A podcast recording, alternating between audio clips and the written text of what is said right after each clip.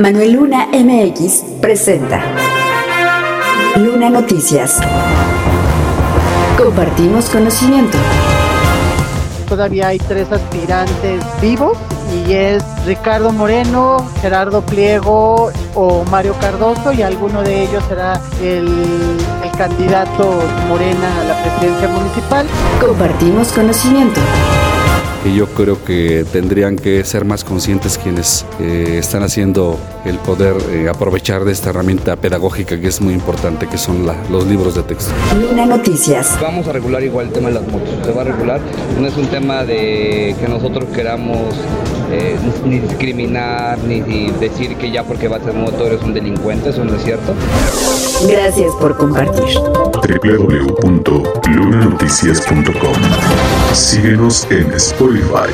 Para Abraham Saroné Campos, diputado presidente de la Comisión de Educación, Ciencia y Tecnología de la Cámara de Diputados, es desafortunado que haya escuelas donde a más de la mitad del ciclo escolar no se hayan entregado los libros de texto en el nivel básico. Sí, pues este tema desafortunadamente creo que es una de las situaciones que entorpecen, entorpecen la estrategia que se tiene, que yo creo que tendrían que ser más conscientes quienes eh, están haciendo pues esta circunstancia, darle seguimiento a una situación que limita el poder eh, aprovechar de esta herramienta pedagógica que es muy importante, que son los libros de texto. Lo anterior ha estado limitando parcialmente, afirmó, ya que el docente busca la estrategia para acercarse del contenido que contempla el libro de texto, y a estas alturas de manera virtual se hace, aunque lo idóneo es que el material llegue para lo que fue diseñado, que es a los alumnos. Por lo anterior, dijo estar al pendiente de todo el proceso e hizo votos para que las personas que están incidiendo en que no se tengan los libros puedan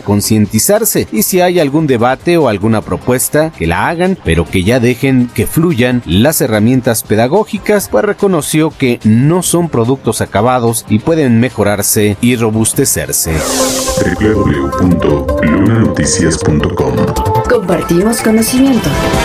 El uso de las motocicletas continúa en incremento en el Estado de México, lo que también es reflejo de un número importante de accidentes. Y entre las causas para que estos accidentes sean fatales es la falta de precaución por no usar casco entre otras circunstancias, por lo que el uso de este tipo de vehículos se regulará, así lo dio a conocer el secretario de Movilidad, Daniel Cibaja González, durante los foros para la nueva ley de movilidad. Vamos a regular igual el tema de las motos, se va a regular, no es un tema de que nosotros queramos eh, ni discriminar, ni decir que ya porque vas en moto eres un delincuente, eso no es cierto.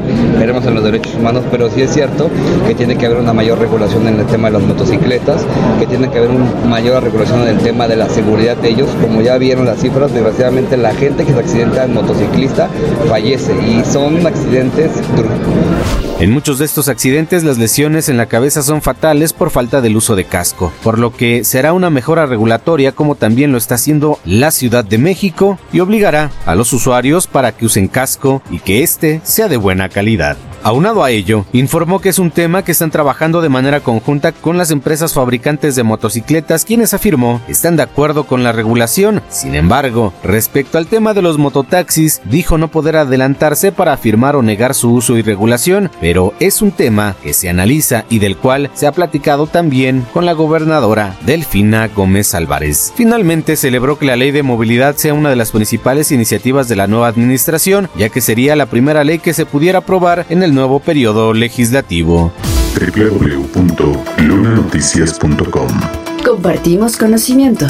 Síguenos en Google Podcast. A menos de dos meses para que inicien las campañas electorales a nivel federal por la presidencia del país y cargos en el Congreso de la Unión para las senadurías y diputaciones federales, la actual diputada local Mónica Álvarez Nemer dio a conocer que solicitará licencia para competir por una curul como representante del distrito de Toluca y al haberse registrado este fin de semana como candidata, deja camino para quienes buscan la presidencia de Toluca, ya que era su aspiración inicial, sin dejar solo un nombre de quien pudiera ocupar la candidatura. Yo no sé si para Ricardo Moreno, porque pues todavía hay tres aspirantes vivos y es Ricardo Moreno, Gerardo Pliego o Mario Cardoso y alguno de ellos será el, el candidato de Morena a la presidencia municipal. Yo no diría que el camino libre ya para alguno en específico, porque pues todos siguen en la jugada, pero seguramente quien quede será lo mejor para la ciudad y yo me voy a sumar y me voy a, a vamos a trabajar en equipo para lograr ganar lo que nos corresponde en Toluca, ¿no? 5 de 5. Con ello, prácticamente está definido el género de quien ocupe la candidatura de Morena para competir por la capital mexiquense. Yo creo que si no hay una definición como tal de género, porque no he visto las listas y los bloques de competitividad, pues yo sí, yo me parece que yo era la única mujer eh, aspirante con posibilidades y pues al yo estar ya fuera de, de la aspiración, pues sí queda ya únicamente tres compañeros y los tres compañeros son del género masculino. Finalmente dijo que su licencia será por tiempo indefinido, sin embargo, asegura que sí regresará a la Cámara de Diputados local para concluir la sexagésima primera legislatura y la encomienda que le dio el pueblo mexiquense. www.lunanoticias.com Ya tienes conocimiento. Compártelo.